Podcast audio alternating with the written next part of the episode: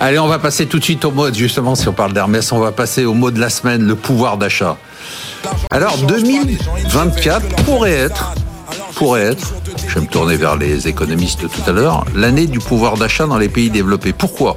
Parce qu'on va avoir des salaires qui vont continuer à progresser, une inflation qui va ralentir, et donc on a des chances d'avoir des salaires qui vont plus progresser que l'inflation. Surtout qu'aux États-Unis, pour l'instant, l'emploi reste très tendu, les salaires continuent à progresser. En France, on a vu que sur l'emploi des cadres, ça se calmait un peu, mais le chômage ne recule toujours pas. Les salaires continuent à augmenter.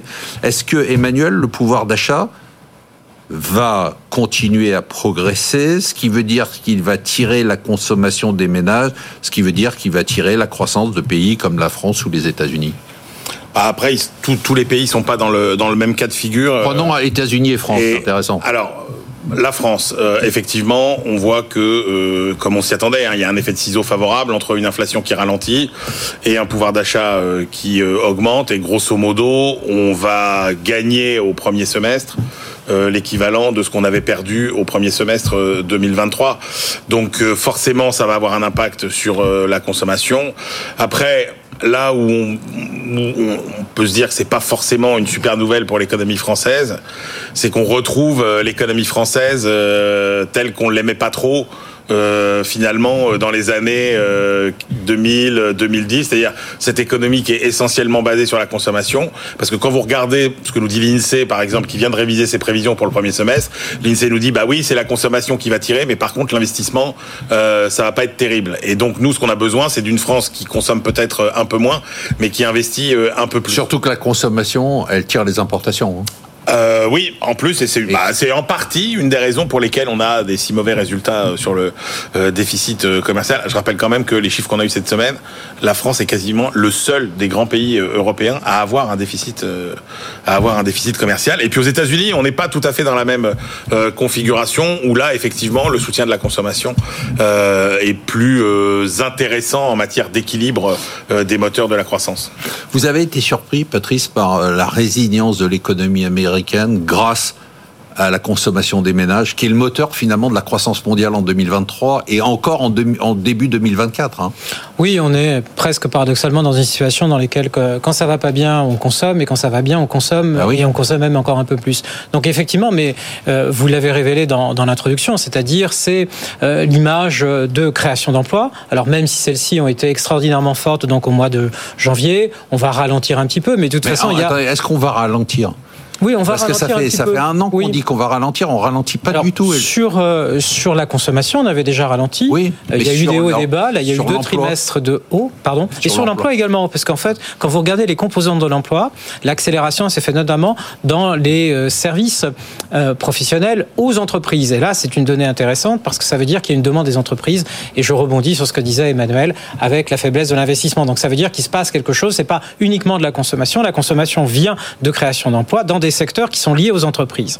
Donc là, c'est pas uniquement euh, les services, les loisirs, enfin les services, les loisirs, l'éducation, la santé, comme on a eu dans la période Covid. Et il y a aussi le secteur manufacturier qui est. Donc effectivement, on a euh, des créations d'emplois qui vont perdurer, même s'il y a des hausses de taux de chômage avant rester relativement faibles. On a déjà eu, pour faire un parallèle aussi en Europe, mais l'emploi est un élément tracteur. Une fiscalité Là, il faut en parler. Et là aussi, pour les pays européens, une fiscalité qui reste pour l'instant plutôt favorable. Aux États-Unis, on discute encore une loi alors sur des réductions qui sont des réductions qui étaient en place, des avantages, pardon, qui étaient en place, qui avaient été levés, mais qui vont être réinstaurés en faveur, en fait, de. On, donne une subvention en quelque sorte aux ménages qui ont des bas revenus, qui ont des enfants. Et il va y avoir un effet rétroactif. Donc, grosso modo, c'est un cadeau. Un boost. C'est un cadeau préélectoral, c'est évident. Et, et puis, euh, effectivement, on a un taux d'intérêt qui est un petit peu dissuasif. Donc aux États-Unis, c'est élevé, ça a ralenti, et l'immobilier est en train de repartir. Donc vous avez aux États-Unis, hein, aux États-Unis, pas, en Europe. Donc vous avez un effet, un effet d'emploi, un effet pouvoir d'achat, un effet fiscal et un effet richesse. Et vous, euh, Pierre, vous me disiez euh, avant l'émission, il y a en plus un effet taux d'intérêt, c'était intéressant? Oui, ben déjà l'inflation là devrait tomber à 2,5 en France. Les salaires vont monter à 4% en 2024. Donc là, on est sur vraiment. Et en plus, je veux dire, les... ce qui n'est pas capté dans, dans ces chiffres que je viens de donner, c'est le fait que bah, quand on a 100 000 euros d'épargne placé sur des euh, à 3 ou 4% ben, ça fait des revenus un peu chaque année, comme ça, quelques milliers d'euros. Et avec ça, on peut aussi euh, aller faire un week-end, acheter, acheter une télévision. Donc vous intégrez ça, vous, dans, dans une réflexion. C'est bien ça en économie d'intégrer les revenus des placements alors, alors, les travaux que, que, que, qui ont été publiés récemment montrent, par exemple, en France, ce, cette, cette, psychologie de l'épargnant français qui gagne euh, ses petits sous euh, finalement 3-4% euh, comme ça. Je dis voilà, c'est pas considéré comme de l'argent qu'on peut dépenser.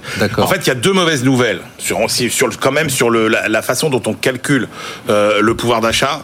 C'est effectivement ces revenus financiers qui expliquent en partie l'augmentation du pouvoir d'achat, mais qui en réalité, quand on regarde le comportement de l'épargnant français, euh, ne sont pas intégrés comme un, du pouvoir d'achat supplémentaire et donc ils n'y touchent pas trop. À la différence de ce qu'a expliqué euh, Patrice sur euh, effectivement l'effet de richesse qui joue à plein aux États-Unis, où là vous avez un lien vraiment assez net surtout avec la bourse, ce sentiment de et le, le et, et, la consommation. Et puis la deuxième mauvaise nouvelle qui fait qu'on surestime peut-être les gains de pouvoir d'achat en France, c'est tout. Alors c'est un peu technique, mais c'est tout ce qui concerne euh, vous savez, le calcul euh, des loyers fictifs mmh. que touchent les, les, propriétaires. Et là, c'est un calcul qui est en hausse, mais de facto, c'est de l'argent qui rentre pas vraiment dans les poches euh, des, des, propriétaires. Donc, bon, ça, c'est de la cuisine statistique, mais tout ça pour dire que on surestime peut-être les gains de pouvoir d'achat en France en plus. Marisol, ils veulent pas vous laisser parler. non, juste un petit point. on note effectivement, il y a un autre élément. on a décrit effectivement le, le, panorama des variables économiques traditionnelles. Il y a un autre élément qui est essentiel, c'est la confiance. Alors, les indices de confiance des consommateurs en Europe sont très bas. Ils sont en train de, de rebondir, de se reconstruire. Mais par contre, ce que je note, c'est que même quand il y a une amélioration grâce au pouvoir d'achat, les notations, tout ce qui est euh, les questions qui sont liées à l'épargne et à la préférence pour l'épargne, eh bien, ça reste à des niveaux élevés. Donc, ils bénéficient effectivement d'un pouvoir d'achat supplémentaire, mais en visiblement Europe. en Europe. Pas aux États-Unis. Alors, aux États-Unis, en ah fait. non, aux États-Unis, l'endettement explose des ménages. aux États-Unis, c'est moins un problème. L'épargne baisse. Oui. Euh, c'est-à-dire que c'est dingue, quoi. Eux, euh, non, mais je reprends ce que vous dites parce que c'est passionnant. Eux, quand ils ont confiance, ils, dilapident leur épargne, ils empruntent. Et bah, le matelas qui s'était constitué pendant le bah Covid, il a complètement, il a complètement disparu. Ils empruntent. Il a été utilisé. Alors justement, ce qui est ça qui est intéressant dans la réforme discutée au Congrès, c'est qu'on va redonner du pouvoir d'achat aux, aux, premières, aux, aux, catégories de revenus les plus faibles. Donc là, le problème peut-être en Europe du retard à l'allumage qu'on risque d'avoir malgré l'amélioration du pouvoir d'achat serait en fait d'une confiance qui reste encore tournée plus vers l'épargne que vers la consommation. Donc un manque de confiance. Donc un manque de confiance ou une confiance pas suffisamment établie. Marisol Oui, je suis tout à fait d'accord avec euh, ce que Patrice vient de dire. Le problème clé, c'est un problème de confiance lié à une insuffisance de, croissance économique en Europe. Quand on voit les chiffres, ils sont, ils sont très parlants. Hein. On, termine l'année aux États-Unis avec une croissance de 2,4% hein. du, du, produit intérieur brut, alors que la zone euro euh, stagne à 0,5%. Comment voulez-vous être très confiant dans, dans ce cadre-là donc euh, voilà, il y aura un petit rattrapage du pouvoir d'achat cette année, mais c'est juste la, compensation, comme le disait Emmanuel, de l'année 2022 où le pouvoir d'achat avait été très amputé. Donc euh, au global, sur trois ans, je suis pas sûr qu'on ait gagné du pouvoir d'achat. Bah, en France, le pouvoir d'achat n'a pas été amputé. Hein. Je parle sous votre contrôle, Emmanuel Le Chip. Bah, ah si, en 2022, il a été amputé. Non, non. Oui, oui, si, si. si, mais ah, si. Ah, si, si, bien sûr, on a, on a eu, mais, mais, euh, mais, effectivement, il y a quand même eu beaucoup, beaucoup, beaucoup d'aides, beaucoup de boucliers tarifaires. Les plans Macron, ah, en, dehors des aides. Ah bah oui, mais on est obligé de les prendre. Oui, mais on est obligé de prendre les aides. Oui, on peut pas dire en mais en dehors des aides. L'inflation euh, a tourné en 2022 autour de 9%. Et euh, les salaires ont augmenté de 5%. Mais le 9%, c'est théorique, parce que derrière, quand vous avez un bouclier tarifaire, c'est clair que vous n'avez pas de 9%.